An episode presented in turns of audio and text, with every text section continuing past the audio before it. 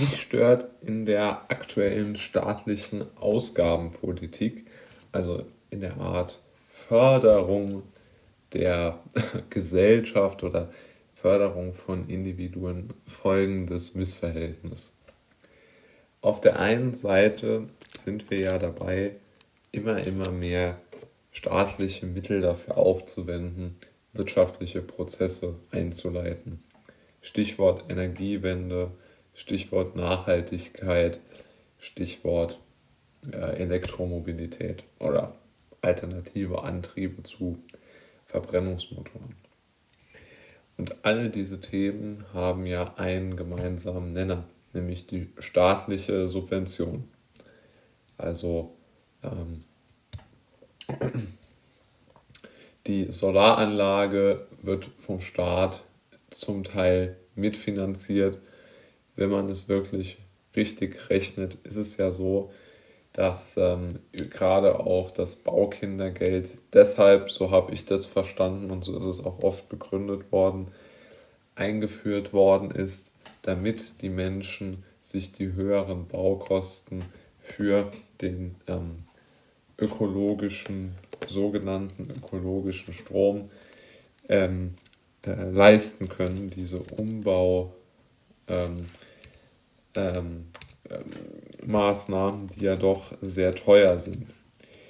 Dann gab es natürlich oder gibt es vielmehr riesige ähm, Subventionen für die Anschaffung von Elektromobilität. Da ist Folgendes zu äh, besehen. Also man bekommt für Autos, die man sich kauft mit Hybridkonzept, 6000 Euro Förderung und für Autos mit vollelektrischem Antrieb 9000 Euro. Das bedeutet, dass die Menschen, die nicht das Geld haben, um solche Autos zu kaufen, die Autos derer, die sie sich kaufen können, mitfinanzieren. Das gleiche gilt im Übrigen auch für die Leasingraten. Ja, die berechnen sich dann natürlich auch etwas runter, ja, um 10 Euro pro Monat oder so, für den Geschäftswagen oft.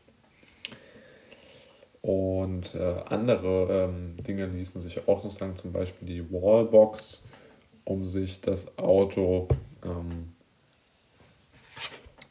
in der Garage locker und bequem aufladen zu können.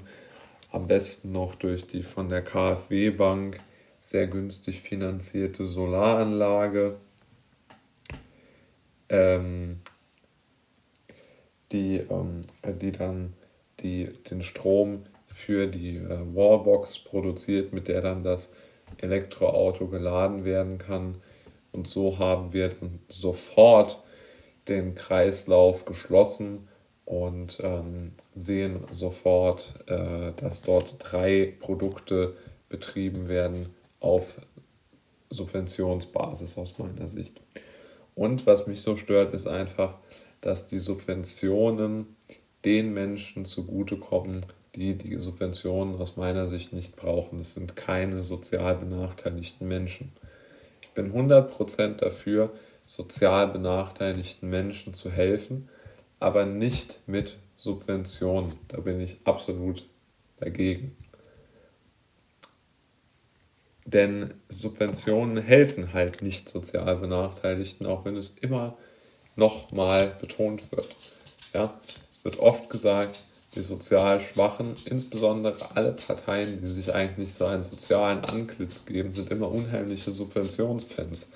Man weiß nicht so ganz, warum das so ist, zumindest ich weiß nicht, warum das so ist. Noch ein weiterer wichtiger Punkt, bevor ich äh, weitermache, ist mir auch zu sagen, natürlich gibt es Subventionen, die sinnvoll sind. Ähm, in konjunkturell ganz schwierigen Phasen zum Beispiel ist es sicherlich besser, eine Subvention zu geben, als alle Betriebe pleite gehen zu lassen. Das ist gar nicht die Frage. Jedoch erscheint es mir sehr, sehr wichtig zu sagen, dass gerade aktuell zu viele Subventionen in die falschen Hände geraten, nämlich in die Hände derer, die sie nicht brauchen. Und das stellt auch den Kernpunkt meines ersten Statements dar.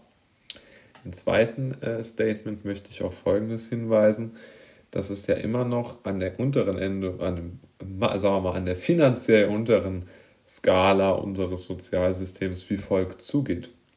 ein äh, so ALG, also Arbeitslosengeld 2 Empfänger, der nicht äh, eine Arbeit annimmt, die ihm angeboten wurde vom Jobcenter, bekommt seine Leistungen gekürzt. Die Leistung beträgt ungefähr etwas über 400 Euro und er kann, ich glaube, bis auf 60 Prozent geschröpft werden, wenn er nicht seinen, ähm, seinen äh, Verpflichtungen, die das Jobcenter ihm auferlegt, nachkommt. Also eine sogenannte Sanktionspraxis wird dort vollzogen.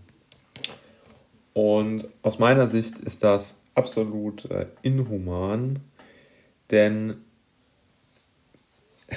man kann aus meiner Sicht nicht jedem Menschen jede Arbeit zumuten, denn es ist absolut schrecklich, ähm, einen Job zu machen, den man hasst.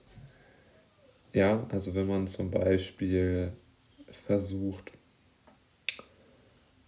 eine, eine Arbeit zu machen, die jetzt zum Beispiel überhaupt nicht für die eigene körperliche Konstitution oder psychische Konstitution machbar ist, dann muss das klar benannt werden von einem selbst und man muss Schritte einleiten, um diese Arbeit sofort unverzüglich zu beenden. Und man sollte dort nicht von einem Jobcenter gezwungen äh, werden, diesen äh, schrecklichen Job weiterzumachen.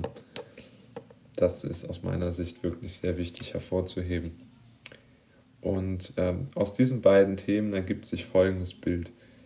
Die Hartz IV oder Arbeitslosengeld II-Empfänger bekommen ja eine regelrechte Hungerstrafe auferlegt. Ja, also wenn ich 60 Prozent nur noch von meinem geringsten Satz, von meinem Existenzminimum habe, dann wird es wirklich schwer mit dem genügend Nahrung kaufen. Und wir sollten uns auch Folgendes mal vorstellen. Also 9000 Euro für ein Elektroauto ist wesentlich mehr Geld, als der Hartz-IV-Empfänger in einem Jahr bekommt. Nämlich fast das Doppelte, was ein Hartz-IV-Empfänger jedes Jahr bekommt.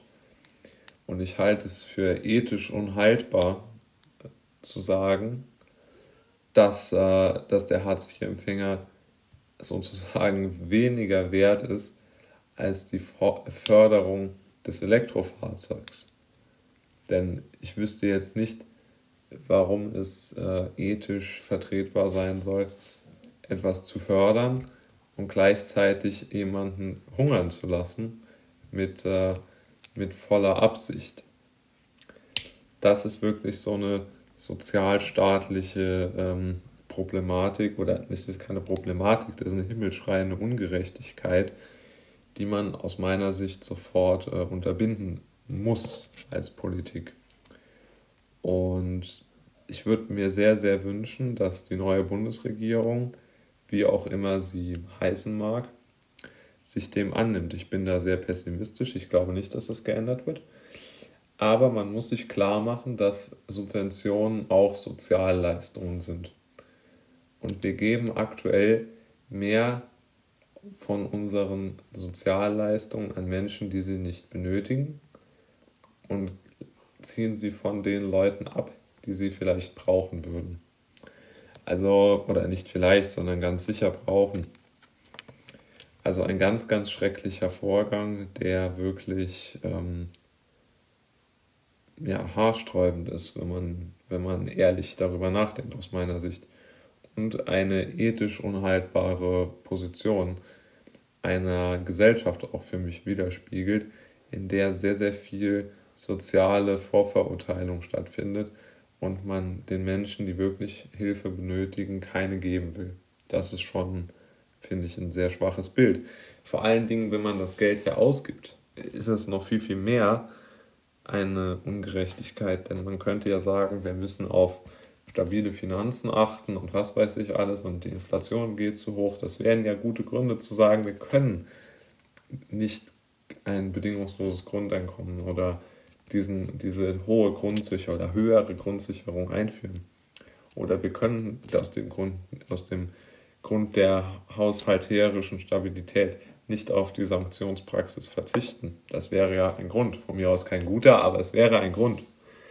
Nur die Subventionen greifen genauso die haushalterische Stabilität der Bundesrepublik an, aus meiner Sicht sogar stärker.